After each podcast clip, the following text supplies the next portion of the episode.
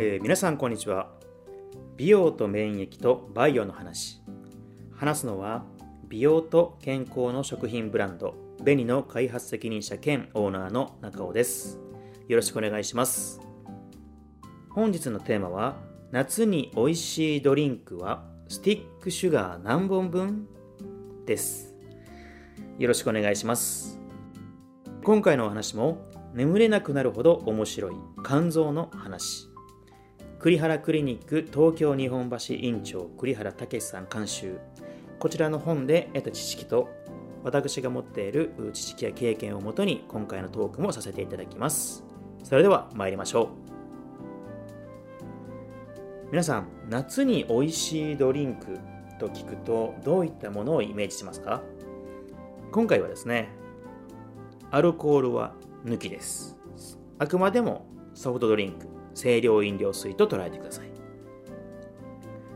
どういうイメージですかね？まあ、いろいろあるとは思うんですね。ただ、最初にお伝えするのは、これはいいだろうと、健康的だろうと思っているものが実は糖尿病一直線だという事実をお伝えさせていただきます。何でしょうか？ご存知の方もいるかもしれませんが、それはスポーツドリンクです。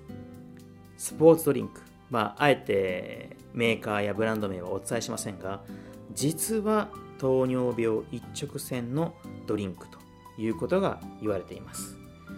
まあ、夏ですし、少し散歩をする、運動をする、汗をかいた後はスポーツドリンクを飲む、まあ、普通のジュースに比べればいいだろうと、飲むと。美味しいですよねと。確かに水分の吸収やミネラルの吸収、こういったことには、まあ、体にいいんだろうなという印象を持たれている方は多いと思います。またそれはあながちもちろん間違いではありません。ですがこれはメリットの部分ですね。実はですね、まあ、一般的なペットボトルですね、まあ、500ミリとしましょうか。このですね、中に入っている糖分、皆さん、スティックシュガーと言われるとイメージつきますかね？よくホットコーヒーとかについてくるような、ホットティーでも構いませんが、こう砂糖が一つのスティックのこう紙に入っているようなものですね。大体多くのものが1本あたり 3g 入っているそうですけれども、そのスティックシュガーで換算すると、なんと8本分。8本分の糖がですね、あのスポーツドリンクの中に入っているというんですよ。これなかなか驚きですよね。ホットコーヒーでスティックシュガー8本分入れてる方がいらっしゃればおそらくコーヒーショップの方々も相当冷たい目で見られますよね。どれほど入れるんだと。そして周りで見てる方もですね、思いますよね。よくあんな甘いもの飲めるなと。実はスポーツドリンク8本分だったんですね。これはなかなかの衝撃かなと思います。僕もこれを読んで、まあ確かに糖質が多いとは聞いていたけれどもと。まあ、数字で聞くと驚きですよね。もちろん砂糖というのは前回のお話でお伝えしましたが二糖類に入ってまいりますので、えー、すぐに吸収されるというものではありませんと。なのでその分肝臓を多く使うことになりますね。これはなかなかのデータかなと思います。さらにですね夏に美味しいドリンクやはりシュワシュワっと効いた炭酸系のドリンク思い浮かべる方も多いのではないでしょうかと。例えばサイダー。もしコーラとサイダーを2本並べた時に炭酸を食べた時、まあ、サイダーの方がちょっと、まあ、健康とは言わないですがさっぱりしているような印象ありますよね、まあ、実はでもあまり変わらないんですね。サイダーの方はですね、1本あたり糖質を約 51g ということで、スティックシュガーに換算すると約17本分となってます。そしてコーラでいきますと、約 56g ということで、約19本分のスティックシュガーということで、なかなかの量の糖質をですね、体内に取り込んでいるということになります。これはまあ驚きですよね。まあ、あとこう夏になるとですねもう一つ大人の方がよく飲むのはですねコーヒーですね、まあ、缶コーヒーまあ最近は蓋のタイプも増えましたので、まあ、缶コーヒーと一概に言えるとイメージする方は少ないかもしれませんが例えばコーヒーともですね、まあ、微糖と言われても結構甘かったりするじゃないですかあれはまあどれぐらい入ってるのかなという部分でいくと大体微糖と言われているタイプはですね実はスティックシュガー。まあ糖分でいうと 4.8g